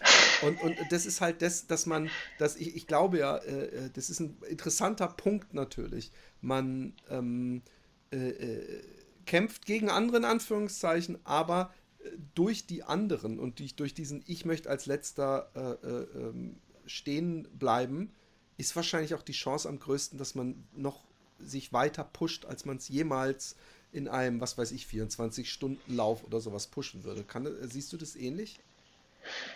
Äh, ja, ja, würde ich schon sagen. Okay. Also für mich war es, ich, man versucht, also man, also für mich war es zumindest so, ich habe mir da sowas irgendwie, so, ich, ich brauchte irgendwas, wo, an dem ich arbeite, ne? Und das war für mich so ein bisschen dieser Marco Müller, so dem laufe ich hinterher. So, und ich versuche, als allererstes versuche ich erstmal so weit oder beziehungsweise weiter zu laufen als er, weil der war für mich so wirklich der, um den es da ging. Ne? Ich weiß, dass da auch andere mit, mit mehr Runden, also so ein Michael Ohler und auch der Henrik Buri, der letzten Endes gewonnen hat, dass die hatten ja auch schon, also unfassbar viele, viele Runden vorher schon gelaufen. Das war klar, dass die und dass die auch richtig, richtig stark sind. Aber diese Stärke ausgestrahlt hat dieser Marco Müller. Und an dem habe ich mich so ein bisschen orientiert, ne, weil der ist so, der hat das so gemacht, wie ich das auch gemacht habe. Ne? Also ich bin halt, ich bin halt fast, also bin halt immer so vielleicht zwei Minuten langsamer gelaufen als er, aber trotzdem viel schneller als die anderen. Und das war so was, an dem ich mich so, durch das ich mich motiviert habe, so, und das, den wollte ich ähm, ja, schlagen, gesagt, was natürlich vorhin, schwierig ist als Team, aber ich wollte, ja. erstmal war mein Plan so, ich möchte gerne erstmal weiterlaufen als der. Aber du hast vorhin gesagt, ähm, er war äh, wahrscheinlich ein bisschen zu schnell immer. Ja. Ähm, war das dann nicht fatal, ausgerechnet ihm zu folgen äh, in the long run? Ja, aber er ist ja wirklich zwei, drei Minuten noch mal schneller gelaufen als ich. Ne? Okay. Und ich, ich habe das nicht so gemacht, dass ich jetzt dachte, ich muss, ich muss jetzt noch ein kleines bisschen schneller laufen, um an ihm dran zu bleiben, sondern der war dann immer schon weg. So nach, nach den ersten zwei, drei Kurven habe ich ihn schon gar nicht mehr gesehen, so ungefähr. Ne? Und okay. die, die Pace, die ich gelaufen bin, die kam so einfach aus mir. Ne? Also ich habe mich da jetzt weder gebremst noch irgendwie Gas gegeben, sondern das war einfach so die Pace, in der ich mich am wohlsten gefühlt habe. Und da kam das dann halt raus. Ne? Aber man kann ja trotzdem so im Nachhinein vielleicht das noch ein bisschen entspannter trotzdem machen und noch ein bisschen langsamer laufen. Ja. Aber ja, das ist, ist ich glaube, das ist ja sowieso, wir hatten das mal hier im Cast drüber, dass äh, die langsamen äh, Taktik äh, immer gewinnt beim Backyard Ultra, also die ja. schonende Taktik. Ähm, dann lass uns mal ein bisschen vorspulen. Wann wurde es denn für dich zum Kampf? Also wirklich, dass du dachtest, scheiße, es geht ans Eingemachte. Ja, also erstmal war so ab Runde 30, das war ist ja mein bisheriger, bisheriger Rekord, danach dachte ich, da habe ich mich richtig gut gefühlt, ne, noch.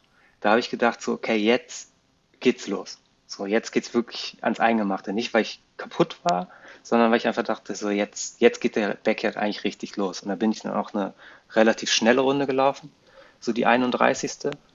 Und habe mich richtig gut gefühlt. Aber es hat leider schon so äh, ein, zwei Runden vorher angefangen, dass ich so ein leichtes Ziehen so im Brustmuskel hatte.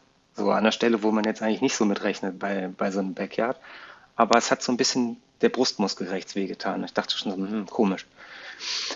Und ähm, ja, ich bin dann aber trotzdem, trotzdem erstmal relativ gut, konstant auch weitergelaufen. Ähm, Hat es Einfluss auf die Atmung gehabt? Also war es so ein klassisches, dass auch beim Einatmen man so ein bisschen äh, Ah, Schmerzen hatte? Oder? ah, ah. Nee, das nicht, aber Arm, ne? Es hat so ausgestrahlt auf den Arm. Ne? Oh Ich, ja, okay. den Arm, ich habe, glaube ich, den Fehler gemacht, dass ich so die ganze Zeit eine Wasserflasche in der Hand hatte. Die habe ich eh immer dabei, wenn ich laufen gehe. Also wenn ich jetzt nur 10 Kilometer sowas mache, dann brauche ich nicht zu trinken. Aber bei sehr, sehr vielen meiner Läufe habe ich immer so eine kleine Wasserflasche dabei. Ja, ich auch. So eine Handheld, die, die du dir so um die Hand schnürst wahrscheinlich, oder? mm, ja, nee, es ist einfach nur so eine, so eine 03er Volvic, sowas. Ach so. Ja, mein nicht so, nicht so Aber eine du weißt, dass es, dass es professionell. ähm, ähm, äh, genau, aber du bist doch Profi. Es gibt, dieses, es gibt ja sogar Softflasks mit so einem Ja, ähm, äh, nee, die kenne ich, die kenne ich, ja. Klettverschlusshalter, Ja, ja, die kenne ich. so um die Hand machen kann. Da muss man nicht mal zugreifen. Ja, nee, hab, sowas habe ich auch, das ist aber halber Liter. Ja, stimmt. Und ist ja dann irgendwann auch Gewicht so, ne? Aber ich habe immer die eine Flasche dabei gehabt und habe die dann immer auch immer bis zum Ende der Runde ausgetrunken. Und was ich aber, glaube ich, nicht gemacht habe, ist, was ich sonst mache, so, dass ich mal von recht, von der rechten Hand so auf die linke Hand wechsle, weil diese Runden vielleicht auch zu kurz waren. Könnte ich mir vorstellen. Ich weiß auch nicht. Aber das ist so eine Erklärung vielleicht, warum so ein bisschen irgendwann da oben in, in Richtung Schulter irgendwie was wehtat. Ähm, ja, das könnte durch die Flasche gekommen sein. Könnte auch allgemein durch, durch dadurch sein, weil ich echt super angespannt war, super nervös war, wenig geschlafen habe. Ich glaube, da kamen so ein paar Sachen zusammen. Aber da, ja, so 28, 29, 30 ging das leider los, dass es ein bisschen, bisschen da oben wehgetan hat. Aber hat mich eigentlich erstmal nicht, nicht ähm, gestört. So, ich bin, bin weitergelaufen und ähm, dann war es so, also die Runde 30, das kann man vielleicht noch erzählen, das war nämlich das, eigentlich das coolste Finish von allen.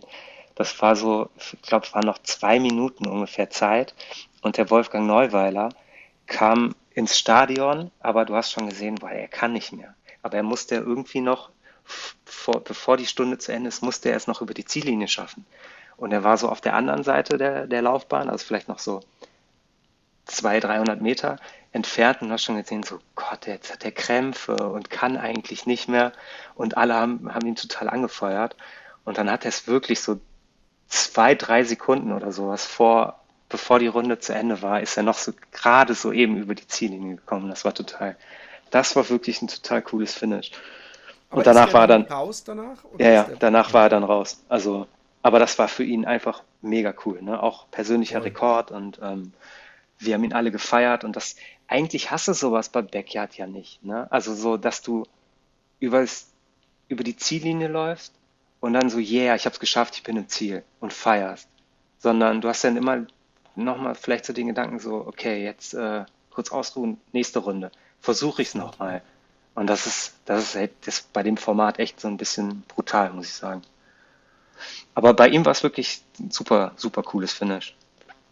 Ja, und dann ähm, ging es weiter. 32, 33 sind auch nochmal zwei rausgegangen. Der René Strossny und der Tim Weißbach. Der Tim ist ähm, beim Bienenwald Backyard mein Assist gewesen. Die, der ist da auch quasi persönlichen Rekord gelaufen mit 33 Runden. Mega cool. Und dann waren wir nur noch sieben. Und dann ab Runde, Runde 35 ist der Marco raus. Ähm, der, ja, ist wahrscheinlich da wirklich zu schnell gelaufen. Den hat das auch so ein bisschen, ähm, ich habe irgendwann gemerkt, so, oh, jetzt bin ich mal um, um eine Kurve gelaufen, wo ich ihn eigentlich so am Horizont nur noch gesehen habe. Aber dann war es aber irgendwann so, ich bin um die Kurve gekommen und habe gesehen, ah, jetzt ist er aber irgendwie eher noch länger zu sehen. Ne? Also er ist halt entweder ist er ein bisschen langsamer gelaufen oder ich ein bisschen schneller oder beides. Und hat man schon gesehen, oh, so, ah, okay, langsam wird er, wird er ein bisschen schwächer. Und so war das dann auch so. Und als, als, als ich dann dachte, okay, jetzt geht's los, so ab Runde 31, ähm, ja, bin ich halt auch vor ihm auf einmal ins Ziel gelaufen. Und wir sind dann die Runde 32, glaube ich, sind wir zusammen ins Ziel, haben uns dann noch unterhalten vorher. Und er meinte dann echt so, ich verstehe gerade nicht so ganz, wie du jetzt, also jetzt so noch so fit sein kannst. Das war für ihn, oder so stark sein kannst. Das war für ihn halt so ein bisschen so ein Rätsel, aber mir ging es da eigentlich echt richtig gut noch. Also die Beine waren top. Nur leider, wie gesagt, so langsam mit der Schulter begannen die Probleme. Und ja, so, dann war er so raus, 35. Und wir waren nur noch zu sechst. Und dann kam so leider langsam mein Ende. Ähm, aber nicht, wie ich mir das eigentlich vorgestellt hatte. So dass ich einfach irgendwie nicht mehr kann. Also wirklich K.O. bin, so von den Beinen her. Sondern bescheuerterweise wirklich durch die Schulter, durch, die, durch den Brustmuskel. Ich musste, musste beim Laufen die letzten Runden, habe ich, meinen, hab ich meinen Arm so oben, wo man die Jacke zumacht, habe ich so, mich so festgekrallt, dass ich den Arm nicht mehr bewegen musste oder konnte und habe versucht, so zu laufen. Na, aber es hat so wehgetan irgendwann. Ja, wir haben noch einen, wir haben noch einen Freund angerufen, der ist Arzt, ähm, haben den gefragt, ob ich da irgendwie was kaputt machen kann. Aber der meinte, naja, so wenn das ähm, muskulär, wenn das was Muskuläres ist, nee, da wird nichts irgendwie größer kaputt gehen. Aber ja, ja aber du kannst hat halt den Schleimbeutel in der Schulter entzünden. Ja, das hat auch keinen und Sinn mehr dann so irgendwann gemacht. schmerzhaft, kann ich ja. dir sagen. Das musst du nicht unbedingt riskieren. Ja. Das hatte ich einmal und konnte eine ganze Nacht nicht schlafen. Von daher, als du eben sagtest, nicht die Schulter wegen und es tut so weh. Äh, ich, das, das, ich, ich kann mich noch sehr gut daran erinnern, dass ich meine meinen rechten Arm nur mit meinem linken Arm bewegen konnte, indem ich ihn ganz vorsichtig ja. äh, hochgenommen habe und trotzdem ja. äh, ist ganz, ganz schlimm. Also so Schulterschmerzen beim Laufen hatte ich übrigens über die Jahre auch immer mal wieder und fand es immer unangenehm. Ähm, ja. Hattet ihr da äh, überhaupt in Erwägung gezogen, dann da mal diese Massagegun vielleicht auf die Schulter zu halten oder war das da schon? Äh, nee, weil ich aber auch nicht sagen konnte so genau, wo der Schmerz herkommt. Also ich war ja mir sicher, es ist die Brust, ne? es ist der Brustmuskel. Aber jetzt, ich habe mir mittlerweile MRT gemacht und ähm, es ist wohl, also der Arzt sagt, das wäre irgendwie Supraspinatus oder sowas, so eine leichte Sehnenscheidenentzündung und auch so ein kleiner Riss. Ähm, aber ja, weiß ich nicht, also da jetzt irgendwie die Schulter behandeln, nee, nee, das haben wir nicht gemacht. Aber es war so, war echt ein bisschen traurig, ehrlich gesagt, weil also ich konnte mir halt schon vorstellen und ich hatte es eigentlich auch vor, da noch sehr viel weiter zu laufen. Ne? Also nur mit dieser Schulter, das war halt so, dann kommst du halt ins Überlegen. So erstens, mache ich mir da jetzt wirklich richtig was kaputt? So, ich muss ja auch noch arbeiten. Ähm, oder wie, wie geht das Rennen überhaupt weiter? Ne? Also wir waren ja noch sechs und da waren schon zwei, drei waren schon sehr, sahen schon sehr gezeichnet aus. Da habe ich mich gefragt, wie, wie, die überhaupt noch, warum die überhaupt noch dabei sind. Ähm, und aber da jetzt so, ja, weiß ich nicht, nochmal 10 oder nochmal vielleicht 20 oder 30 Runden oder so mit der Schulter weiterzulaufen, das konnte ich mir nicht so ganz vorstellen. Als du dann ausgestiegen bist, ja, ähm, also erstmal, das ist natürlich auch ein beschissener, also gerade mit dem Vergleich mit diesem Kollegen von dir, der seinen persönlichen Rekord uns dann so ins Ziel und wuhu, yeah. ist ja kacke, weil du hattest ja super viele äh, äh, Kilometer in Beinen, äh, natürlich auch das Seelische, so scheiße, okay, hier werde ich nicht als letzter über die Ziellinie gehen, aber dann nach so einer Leistung dann auch wahrscheinlich Dauerschmerzen zu haben, ist ja auch kacke. Also ich meine jetzt nicht die, die normalen Ermüdungs- und muskulären Schmerzen, sondern dann auch noch so richtig mit Auer in der Schulter mhm. äh, äh, aus dem Rennen zu gehen. Ähm, hast du dich dann direkt hingelegt eigentlich und, und pennen gegangen, weil du gerade so, oh, wie geht es jetzt mit dem Rennen weiter? Oder hast du den Scott Jurek gemacht und bist die ganze Nacht oder den Tag dann noch äh, ähm, da gewesen, um deine Teamleute mental zu unterstützen? Beides. Nee, also ich bin dann, das war ja äh, kurz vor 4 Uhr nachts, ähm, als ich ausgestiegen bin. Und dann habe ich mich erstmal pennen gelegt. Also versucht zu schlafen. Auch nicht wirklich lang. Also ich bin so beim 10 oder sowas bin ich dann wieder aufgestanden und habe ja dann das Ende noch mitbekommen. Ähm, ja, aber ähm, ich bin die, bin ja eigentlich die ganze Zeit so konstant durchgelaufen und die letzte Runde, als ich dann dachte, okay, ich, ähm, das wird jetzt meine letzte Runde, da habe ich, ähm, bin ich nicht wie vorher die ganzen Runden vorne weggelaufen, direkt vom Start weg, sondern bin hinter den anderen gelaufen und war schon so alle so zurückgeguckt, so, hä, was ist mit dem los? Und dann ähm, habe ich mich so zum Michael Ohler gesellt, dem Team-Captain, ein super erfahrener Läufer. Kennst du den eigentlich? Nein. Mich, ja, der ist ja, ähm, auch letztens die 24 Stunden äh, EM gelaufen und hat da einen Altersklassen-Weltrekord aufgestellt. Auch ein unfassbar krasser Läufer. Und, Ola ähm, mit H oder? ja, O-H-L-E-R. Und super erfahrener Mann. Und ja, ich hatte die ganze Zeit so noch gar nicht mit, mit dem geredet. Und das war so die, okay, jetzt letzte Runde, Team-Captain und so. Und dann bin ich langsamer gelaufen und dann habe ich dann zu ihm gesellt, bis wir nur noch zu zweit waren. Und dann haben wir jetzt die ganze Runde über halt so noch unterhalten. Das war total cool. Und ein bisschen von der, von der WM erzählt und wie das da ist, so mit Trainingsplan und, und Nationaltrainer und sowas.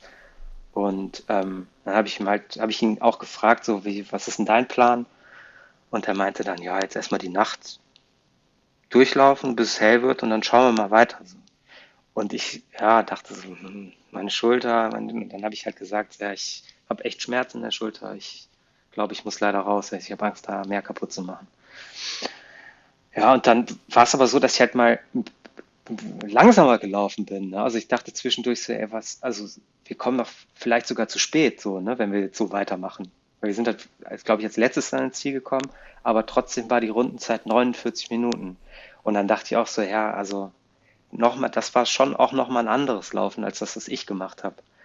Und das würde ich so fürs nächste Mal, glaube ich, mir vornehmen, da So die eine oder there is a andere chance. Ähm, ein bisschen also ruhiger zu machen.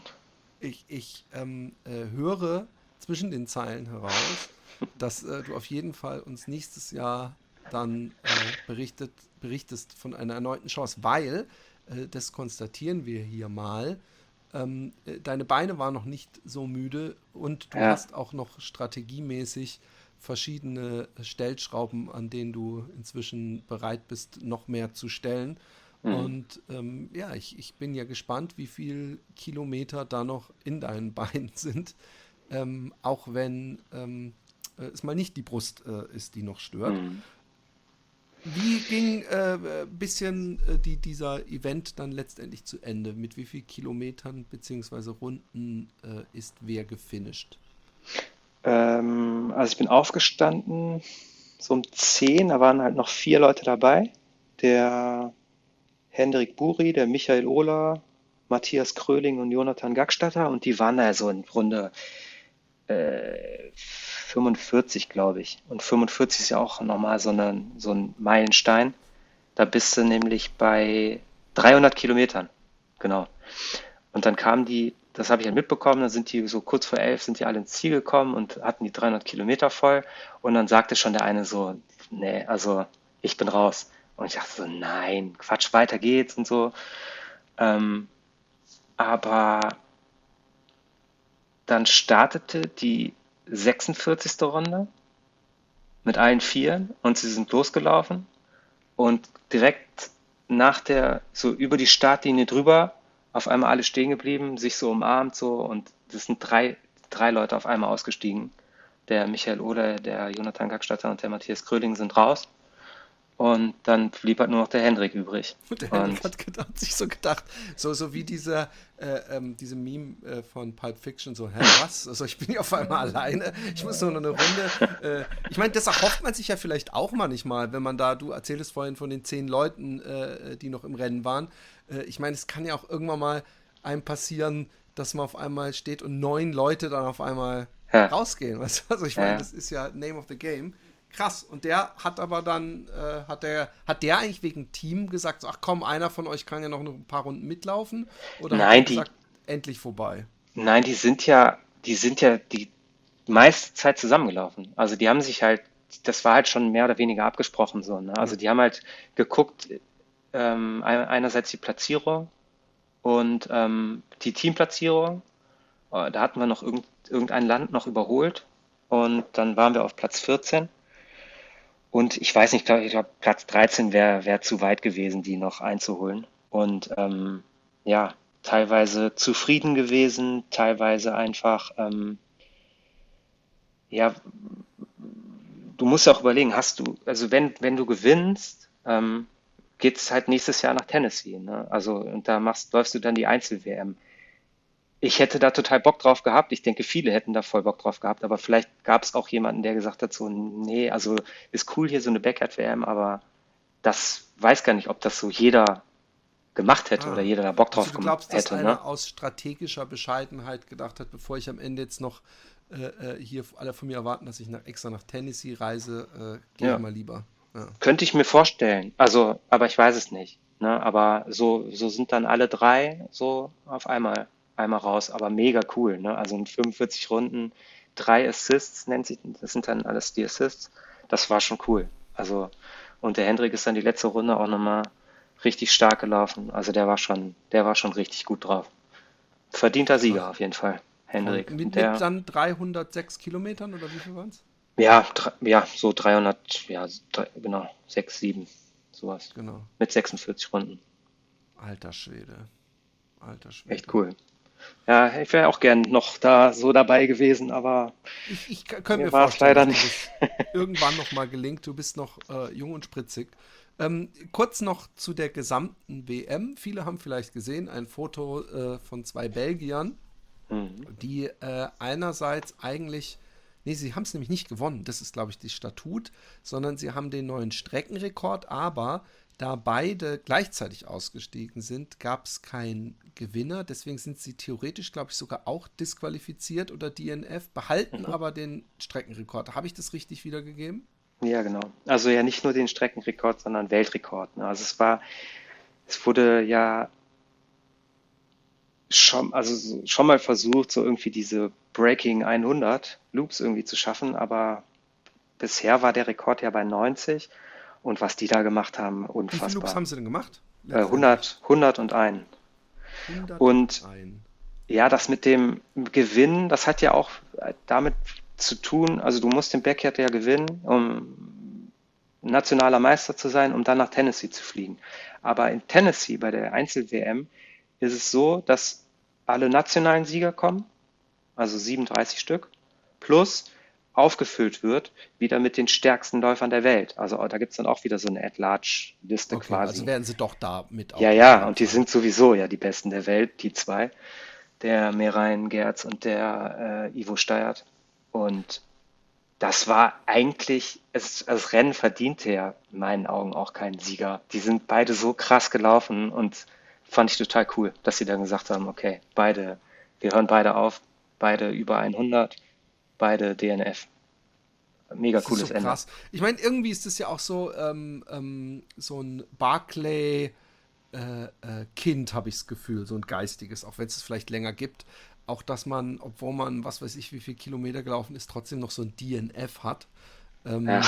Obwohl man natürlich weiß, dass in Läuferkreisen jemand, der sagt, ja, ich habe ein DNF, ich bin nach äh, äh, 50 Runden äh, raus, dass, dass niemand sagt, boah, du alter Loser, ich habe auch ein DNF gehabt beim 10-Kilometer-Lauf, lass uns abklatschen. Weißt? Also so ist es ja nicht. Aber es ist trotzdem, es hat natürlich was total Lustiges äh, ja. irgendwie. Und ich fand es auch lustig, dass die beiden diese Entscheidung getroffen haben, mit der wahrscheinlich niemand gerechnet hat. Und man fragt sich ganz heimlich natürlich, wer von den beiden äh, wäre wie weit gelaufen, hätten sie nicht diese gemeinsame Entscheidung getroffen, ob da überhaupt noch was drin ist. Weil es sind ja 667 Kilometer, glaube ich, wenn man noch 100 Runden Ja. läuft. Ja, Ja, unglaublich. ja, wirklich unglaublich. Und vor allem Schlaf und, und, und Nahrung und alles. Ja, unglaublich. Ähm, Ja. jetzt, äh, äh, wann ist die WM in Tennessee? Nächstes Jahr einfach dann zur selben Zeit. Genau. Und das nächste Mal, ähm, dieses, diese Team-WM, die findet dann 2024 wieder statt. Da läuft jetzt quasi auch die Qualifikation. Also jetzt unser, unsere WM zählt schon mit zur Qualifikation für 2024. Also wenn nicht jemand, wenn nicht 15 Leute mehr als 38 Runden laufen, dann reichen meine 38 Runden jetzt erstmal, um dabei zu sein beim nächsten Mal. Was natürlich cool wäre. Also würde ich mich sehr freuen, wenn ich da nochmal dabei sein darf. Es war echt, war echt ein tolles Erlebnis. Werde ich auch nicht vergessen. Auch so mit der Crew und ja, wirklich, wirklich, wirklich sehr schön. Und ich ähm, ähm, möchte abschließen mit, ich hoffe, dass wahrscheinlich werden doch wieder drei Folgefragen kommen, aber ähm, du, äh, ich weiß nicht, ob du dieses Jahr noch was auf dem Plan hast. Ich finde, du hast genügend gemacht, aber äh, sofern äh, du nichts mehr auf dem Plan hast, ähm, Norm, du hast ein unglaubliches Jahr gehabt. Äh, ich, ich, ich, könnte schwören, dass du dieses Jahr vielleicht nie vergisst in deinem Leben und äh, egal wie dir das Leben äh, mitspielt, äh, kannst du immer an dieses Jahr denken und es zaubert dir ein Grinsen ins Gesicht. Zumindest hoffe ich das.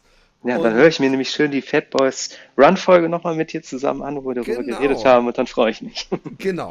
Und ähm, jetzt ist aber die Frage, quo war das Norman? Ähm, was, was ist für nächstes Jahr? Weil du hast ja einen absolut ähm, äh, äh, variationsreiches Siegerjahr gehabt, sage ich mal. Also es gab mhm. da Trail, es gab einfach äh, äh, Ultra Langdistanz und es gab Backyard Ultra. Möchtest du dir das nächste Jahr auch wieder so variationsreich äh, äh, gestalten oder hast du jetzt schon deine Pfeile auf zwei oder drei große Sachen gerichtet, wo du sagst, und, und äh, jetzt mache ich ernst? Ja, also jetzt erstmal so nach, nach dem Backyard, wo ich ja im Vorfeld nicht so genau wusste, was passiert, ne, war jetzt danach erstmal so, so irgendwie so Leere. Ne? Also ich habe das ganze Jahr über im Rhythmus von sechs Wochen, drei, manchmal auch nur drei Wochen, hatte ich irgendwie immer so ein Rennen. Ne? Mal, mal waren es acht Wochen und jetzt gerade ist so irgendwie, ja, nichts, nichts, gar nichts mehr geplant. Und ich habe mir jetzt überlegt, dass ich durch meine Mauerwegzeit habe ich ja die Quali klar gemacht, auch garantierten Startplatz, ähm, dass ich den Spartathlon nächstes Jahr versuche. Oh. Und der ist ja Ende September und ja, da wird auf jeden Fall auch noch gut, gut Training für nötig sein und guck mal, dass ich mir da so ein paar Rennen noch raussuche, so vielleicht 12 Stunden, 24 Stunden, sowas, was, was da Sinn macht. Mal gucken. Also die Diana Chavica, glaube ich, wird sie Aha. ausgesprochen, heißt sie. Die hatte ich ja zu Gast, die hat den ja gewonnen äh, letztes Jahr. Und wenn ich mich nicht täusche, hat sie, nee, nicht, nicht, wenn ich mich nicht täusche, hat ihn dieses Jahr auch gewonnen. Ja. Die, die, Folge kannst du dir mal anhören. Ja, habe ich gehört. Ah, hast du gehört? Ja, ja, äh, die hat, glaube ich, auch Halluzinationen gehabt oder war das der, der Carsten Drilling, der das auch gelaufen ist? Und vor ganz langer Zeit hatte ich mal diesen ähm, Ultraläufer, der auch diesen Transamerika-Lauf gemacht hat, der immer mhm. bei diesen Wanderveranstaltungen mitgelaufen ist, weil das so billig war und so praktisch, weil es da auch immer Verpflegungsposten gab und die so mhm. lange Abstände hatten. Ähm, äh, ja, Spartathlon äh, wäre natürlich der Hammer, aber äh, wir haben ja eben gehört, also Spartathlon und Backyard Ultra wären ja beide machbar, auch nehme ich an, oder? Äh, in einem Jahr? Ja. Oder? Hm, ja, weiß ich noch nicht, ob ich nächstes Jahr ein Backyard mache. Muss Echt? ich mal gucken. Also ja, für den, für den, also für den Spartathlon habe ich wirklich mega Respekt. Also weil ich habe ja jetzt ähm, dieses Jahr so die Erfahrung machen dürfen, so wie, wie es einem nach so, so Rennen geht. Und ich muss ehrlich sagen, beim Backyard war es, auch wenn es jetzt 250 Kilometer waren am letzten, war es körperlich nicht so schlimm. Also ich konnte, ich war Dienstag zu Hause und bin Freitag wieder laufen gegangen. So war wieder, lauf jetzt auch wieder ganz normal. Also mir geht's wieder ganz, bin wieder gut drauf. Schulter ist auch, auch besser oder fast weg. Und nach dem Mauerweglauf war ich richtig ausgenockt. Und das war schon nochmal eine andere Belastung. Und so bei dem Spartathlon, wo man dann ja auch so ein bisschen an der Grenze läuft, also ich würde es mir vornehmen, so an der Grenze zu laufen, dann, ja, das macht dann, glaube ich, nochmal Voll. Irgendwie also macht sowieso, mehr zu schaffen. Wenn du an ne? der Grenze läufst. Und ähm, wo du den Spartathlon erwähnst, generell, ähm, gibt es ja einige Veranstaltungen, äh, wo ich mich einfach frage, ob du, äh, ach, da habe ich noch nie drüber nachgedacht oder, oh ja, der, der ist auch auf meiner Bucketlist. Also zum Beispiel ähm, äh, äh hier äh, Badwater zum Beispiel äh, würde mich interessieren und Barclay und Western States. einer von den dreien lacht der dich an oder eher nicht? Äh, ja, also Western States hatten wir jetzt auch die Tage nochmal untereinander so ähm, mit, mit Freunden von mir das Thema. Da muss man ja auch erstmal irgendwie so Qualifikationsrennen laufen und kann dann versuchen, ja. über die, über die ähm, Auslosung da reinzukommen. Ich weiß es nicht. Das ist so cool, wäre schon cool, das zu machen, aber irgendwie auch ganz schön weit weg noch für mich. Mal sehen. Okay. Also vielleicht, Und vielleicht irgendwann mal. Ja, weiß ich auch nicht so genau. Da, okay. da hängt so viel dran. Ne? Also ich glaube, da ist man ja bestimmt locker eine Woche weg oder zwei und mit Familie halt schwierig. Ne? Ja, die, kenn's, die, kenn's. die macht da ja eh schon genug mit, wofür ich ihnen natürlich super, super dankbar bin, dass ich das alles so machen kann.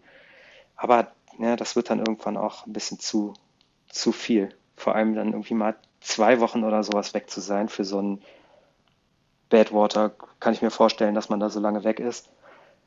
Ähm, ja. ja. Ja, also da würde ich sowieso, äh, denke ich mal, wenn man sowas macht, da hast du völlig recht, da muss man sich schon richtig akklimatisieren und nicht irgendwie ein Wochenende vorher anreisen. Das ist, glaube ich, zu hart. Ja, ja ich denke aber, ich denke, dass du auf jeden Fall aus dem Holz geschnitzt bist, äh, äh auch für Barclay und solche Sachen. Ähm, äh, äh aber jetzt erstmal Spartathlon und äh, danach vielleicht nochmal die Backyard Ultra WM Rekord brechen und dann gucken ja. wir uns mal die anderen Rennveranstaltungen an.